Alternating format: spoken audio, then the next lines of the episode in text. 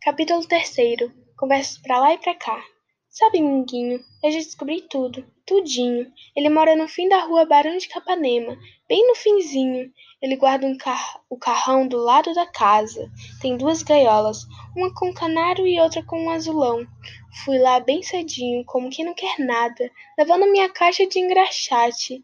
Eu ia com tanta vontade de ir. Minguinho, que nem senti minha caixa pesada dessa vez. Aí olhei bem a casa e achei que era muito grande para uma pessoa viver sozinha. Ele estava do lado, nos fundos, junto do tanque. Estava fazendo a barba. Bati palmas. Quer engraxar? Ele veio de lá com o rosto cheio de sabão, um pedaço raspado já. Deu um sorriso e falou: Ah, és tu? Entra, pirralho. Segui seus passos. Espera, Espera que já acabo. E foi assim. Espera que já acabo. E foi fazendo com a navalha no rosto. Requete, requete, requete. Eu pensei quando ficar grande for homem, quero ter uma barba que faça bonito. Assim. Requete, requete, requete. Sentei na minha caixinha e fiquei esperando. Ele me olhou pelo espelho. E tua aula? Hoje é feriado nacional, por isso eu saí engraxando para ganharam os cobres. Ah! E continuou. Depois debruçou-se no tanque e lavou o rosto. Enxugou na toalha. Depois ficou com o rosto corado e brilhando. Depois ele riu de novo. Queres tomar café comigo? Disse que não queria, querendo. Entra. Só queria que você visse como tudo é limpinho e arrumadinho. A mesa tinha até toalha de xadrez vermelho.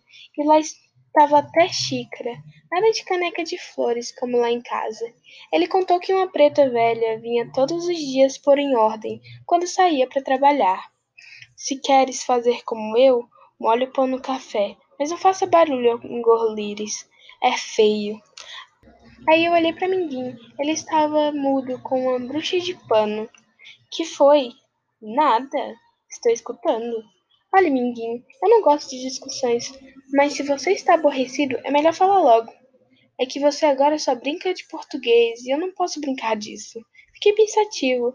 Era isso mesmo, nem passava pela minha cabeça que ele não podia brincar daquilo. Daqui a dois dias a gente se encontra com Buck Jones. Eu mandei um recado para ele pelo cacique touro sentado. Buck Jones está longe caçando na savana. Minguinho, é savá ou savana que a gente diz? Na fita tinha um H atrás, não sei. Quando for a casa de Dindinha, pergunto a tio Edmundo. Novo silêncio. Onde é que a gente parou mesmo? E molhar o café no pão. Dei risada. Molhar o café no pão não, seu bobo. Bem aí a gente ficou em silêncio e ele me olhava me estudando. Tanto fizestes que acabastes por descobrir onde eu moro. Fiquei meio sem jeito. Resolvi contar a verdade. O senhor não zanga se eu disser? Não, entre amigos não deve haver segredo. Eu não vim engraxando nada por aí. Eu sabia. Mas eu queria tanto. Aqui desse lado ninguém engraxa por causa da poeira. Só quem mora perto da Rio São Paulo. Mas podias ter vindo sem carregar esse peso todo, não? Se eu não carregasse esse peso todo, não deixariam sair.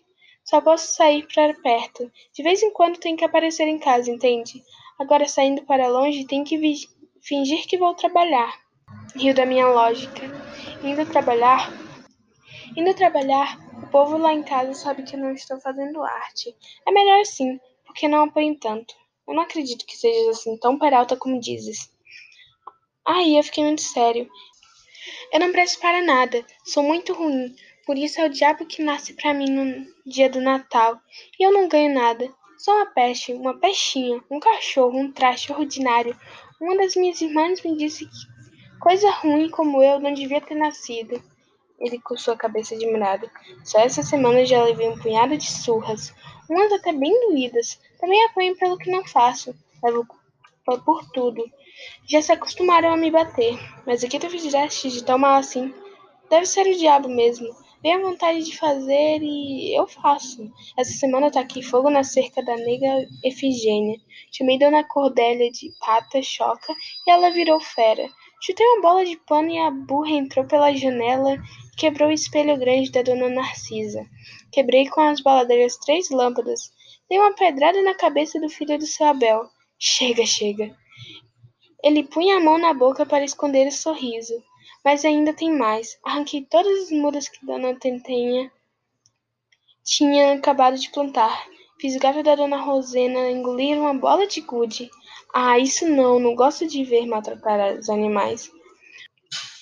Mas não era das grandes, não. Era uma bem pequenininha. Deram um purgante pro bicho e ela saiu. Hum, em vez de me darem a bola de novo, me deram foi uma surra danada. Pior foi quando eu estava dormindo papai pegou o tamanho que me sapecou. Eu nem sabia por que apanhava. E por que foi? A gente foi uma meninada inteira o filme. Entramos na segunda porque é mais barato.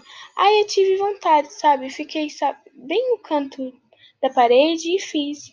Foi aquela água escorrendo. É bobagem a gente sair e perder um pedaço da fita. Mas o senhor sabe o que é, menino. Basta fazer e todos os outros ficam com vontade.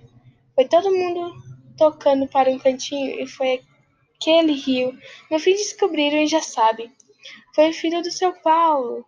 Aí me proibiram por um ano, até eu criar juízo de entrar no cinema em Bangu. De noite o dono contou para o papai e ele não achou graça nenhuma. Ou que diga. Mesmo assim, Miguinho continuava emburrado. Olha, amiguinho, não precisava ficar desse jeito. Ele é meu maior amigo, mas você é o rei absoluto das árvores, como Luiz é o rei absoluto dos meus irmãos. Você precisa saber que o coração da gente tem que ser muito grande e caber tudo o que a gente gosta. Silêncio. Sabe de uma coisa, minguinho? Vou jogar bola de gude. Você anda muito enjoado. No começo, o segredo existiu só porque eu tinha vergonha de ser visto no carro do homem que me deram as palmadas. Depois persistiu porque sempre era bom existir um segredo. E o português fazia todas as minhas vontades nesse aspecto. Tinha jurado de morte que ninguém deveria saber da nossa amizade. Primeiro, porque eu não queria dar carona à garotada. Quando vinha gente conhecida, ou mesmo totoca, eu me abaixava.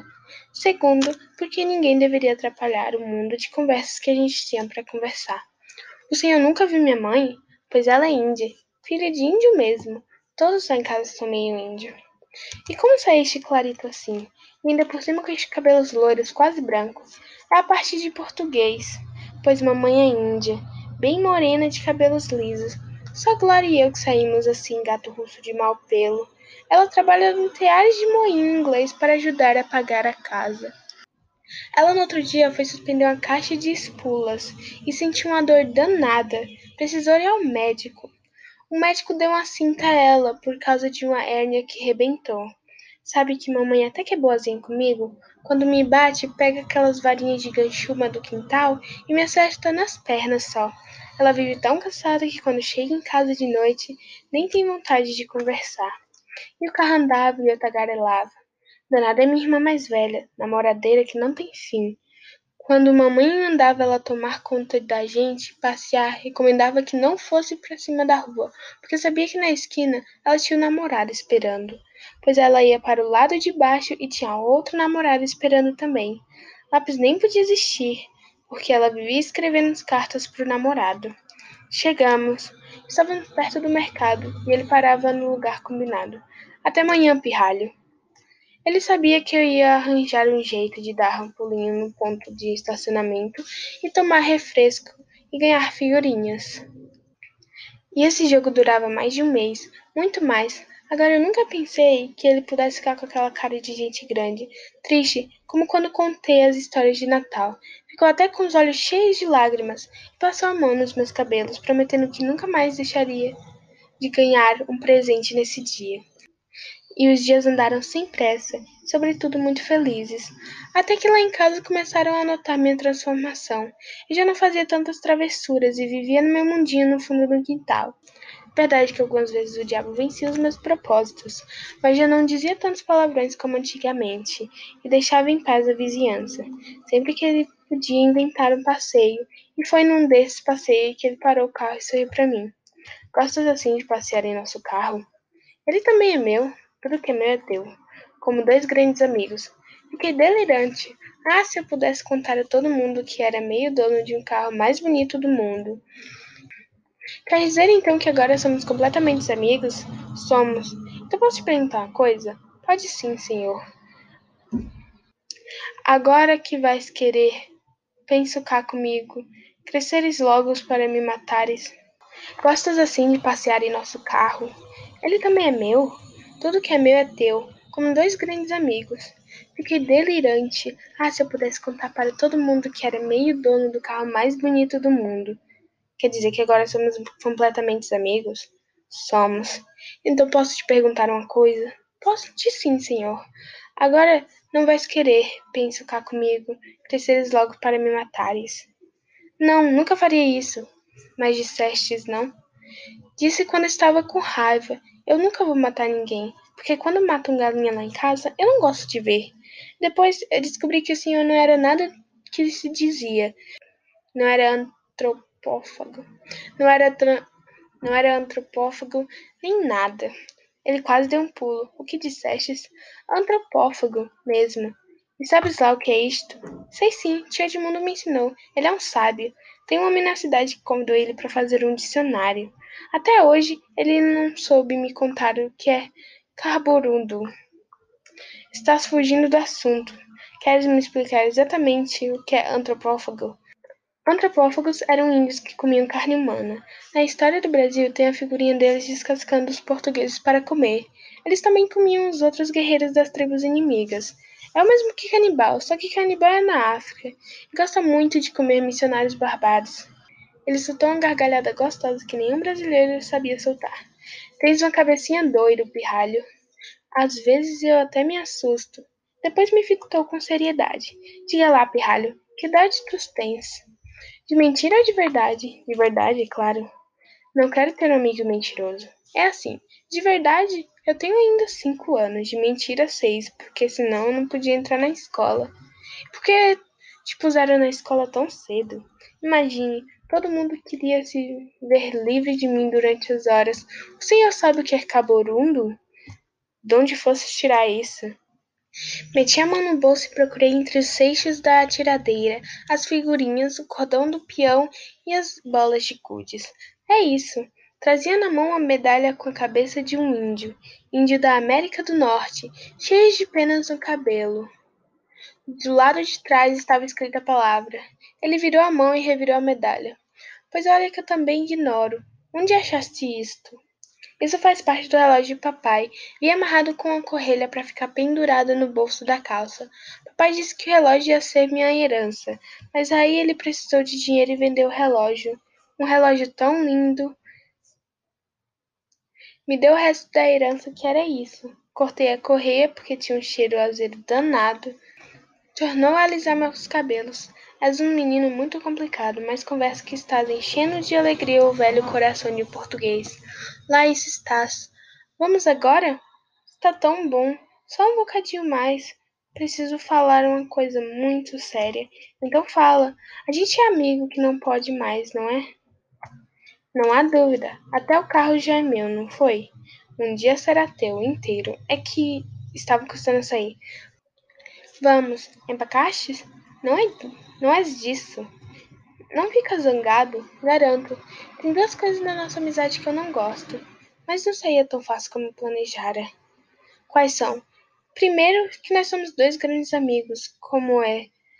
É que eu tenho de chamar o senhor pra lá, senhor pra cá. Ele riu. Pois me trata como quiseres, por você, por tu. Tu não, é muito difícil. Sou capaz de repetir todas as conversas nossas para o minguinho, mas quando vou falar de tu, não acerto. Melhor você. Não ficou zangado? Ora, por quê? É um pedido muito justo até. Quem é esse minguinho que eu nunca ouvi falar? Minguinho é chururuca.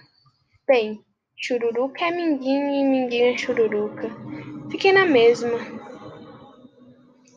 Minguinho é meu pé de laranja lima. Quando eu quero muito bem a ele eu chamo de chururuca. Então possuis um pé de laranja-lima que se chama Minguinho. Ele é um danado. Ele fala comigo, vira cavalo, sai com a gente, com o Buck Jones, com Tom Mix, com Fred Thompson. Você. Os primeiros vocês foram duros de dizer, mas eu tinha decidido. Você gosta de quem, Maynard? Ele fez um gesto de desentendido sobre cowboy de cinema. Outro dia, Fred Thompson me apresentou a ele. Gostei muito do chapelão de couro que ele usa, mas ele parece que não sabe rir. Vamos embora que estou ficando tonto com esse mundo que existe na sua cabecinha. E a outra coisa? A outra coisa muito mais difícil ainda. Mas eu já falei de você e não se zangou. Eu não gosto muito do seu nome. Não é que eu não goste, mas entre amigos fica muito. Virgem Santíssima? O que virá agora? Acho que eu posso chamar você de Valadares? Ele pensou um pouco e sorriu. De fato, não sou bem. De Manuel, eu também não gosto. Você nem pode saber como eu fico fulo quando papai conta anedotas em português e fala: Ó oh, Manuele, se vê logo que o filho da mãe nunca teve um amigo português. Que acabaste de falar? Que meu pai imita português? Não, antes, uma coisa feia. Filho da mãe é tão feio como outro filho. Quase a mesma coisa. Então, vou ver se não falo mais. Então, eu que te pergunto, que conclusão tirastes? Não me queres chamar de Valadares e pelo jeito de Manuel. Também não. Tem um nome que eu acho lindo. Qual? Aí eu fiz a cara mais sem vergonha do mundo. Como o seu Ladislau e os outros chamam você na confeitaria. Ele fechou a mão fingindo zanga de brincadeira. Sabes que é o maior atrevidaço que eu conheço. Queres me chamar de Portuga, não é assim? Fica mais amigo. É tudo quanto desejas? Pois bem, eu permito. Agora vamos, sim? Ligou o motor e andou um pedaço, pensativo. Colocou a cabeça para fora da janela e olhou o caminho. Não via ninguém. Abriu a porta do carro e desce. Bessie seguiu até a traseira do carro. Apontou para o pneu sobressaltante. Agora agarra-te bem, mas cuidado. Abolotei-me de morcego, feliz da vida. Ele montou no carro e saiu rodando devagar. Depois de cinco minutos, parou e veio me ver. Gostaste? Como num sonho. Agora chega, vamos que começa a escurecer. A noite vem chegando mansinha, e ao longe das cigarras cantavam nos espinheiros anunciando mais verão. O carro rodava macio. Bem, de agora em diante não se fala mais daquele assunto, está bem? Nunca mais. Só gostaria de te ver chegando em casa e dizendo onde estiveste esse tempo todo. Já pensei nisso. Vou dizer que fui à aula de catecismo. Hoje não é quinta-feira? Ninguém pode contigo. Tem saída para tudo. Aí me aproximei bem dele e encostei minha cabeça junto a seu braço. Portugal? Hum. Eu nunca mais quero sair de perto de você, sabe? Por quê? Porque você é a melhor pessoa do mundo. Ninguém judia de mim quando estou perto de você e sinto um sol de felicidade dentro do meu coração.